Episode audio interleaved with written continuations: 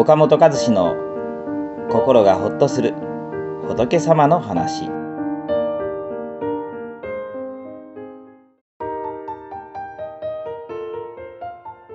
はい岡本です。こんにちは。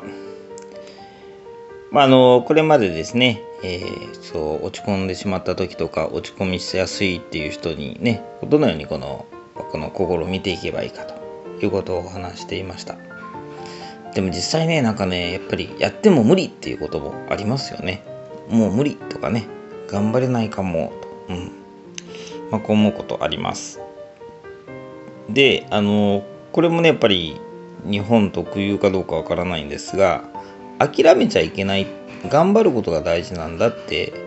よく言われますよね。諦めたらあかんとかね、諦めたらそこで試合終了ですとか、まあ、なんかで聞いたことありますけれど、諦めることが良くないことなんだと。だから頑張り続けることはいいことなんだと。途中でやめるということはね、そもそも良くないことだっていう、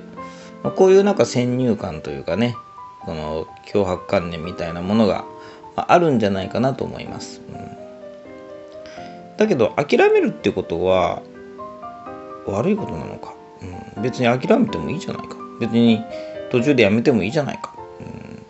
うん、こういうことも確かに言えるわけですよね、うん、だってほら人間ってほらそれぞれ個性がありますし得意不得意がありますから。だから頑張ればできることと頑張ってもできないことでもあるわけですよ、うん、で頑張ってできることならば諦めたらもったいないですよね。だってであと頑張ればもうゴールはそこまでかもしれないし。あともう一踏ん張りしたらその山を乗り越えてねまた新しいね道が開けるかもしれない。だからねそこで投げ出してしまったらもったいないと思いますね、うん、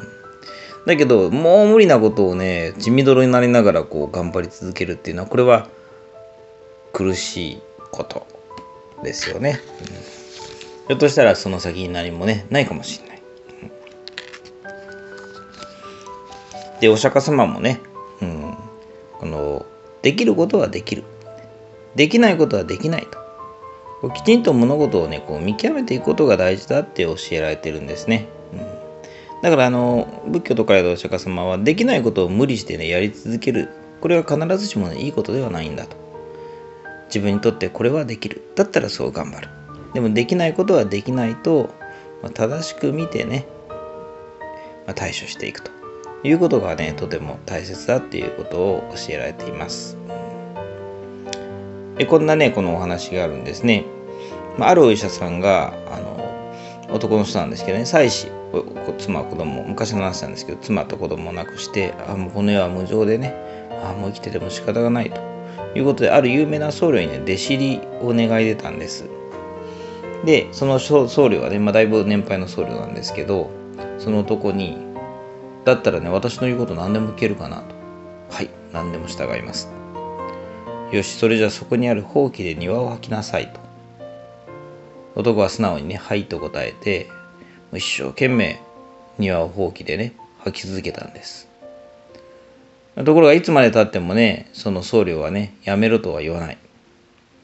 まだ吐くんでしょうかと尋ねると、まだわからんのかと怒鳴るだけ。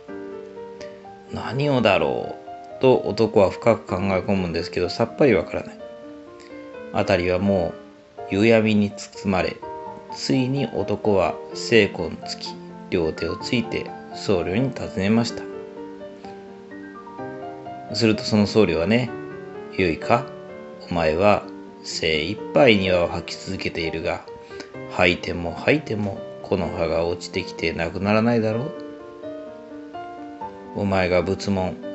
に入ってね仏教の道に入って心を清くしようと思うのも同じことだ。払っても払っても欲や怒りの心は尽きはしない。それよりも世を捨てた覚悟で医療で人を救うのだ。と言ったと言われます。まあこの僧侶はねその男にとってねこの世の中世間を捨てて仏教に仏教の道に入ってね悟りの道を求めるよりも医者としてね多くの人の命を救うことの方が仏の心にかなってるとそう考えたんだと思うんですね。だからねできないことをもうできないとその男に分からせてその男のね長所が最も活かせる道を示したということなんです。でまあこの話通してね、えーまあ、この一つ学べることはやっぱりこう人間ってほらそれぞれできることできないことがある。ペンギンに空飛べって言っても無理ですからね。うん、でね仏教ではできるのにできないと投げ出してしまうのはけたいって言ってね怠けなんだとね。怠け者の怠け。できるのにもできへんわと思って投げ出す。けたい怠けだと言われて、まあ、それ良くないよと。だけどねできないことをできないと明らかに見るのは定感って言ってね物事を正しく見るということで賢明なことなんだとこう教えてるんです。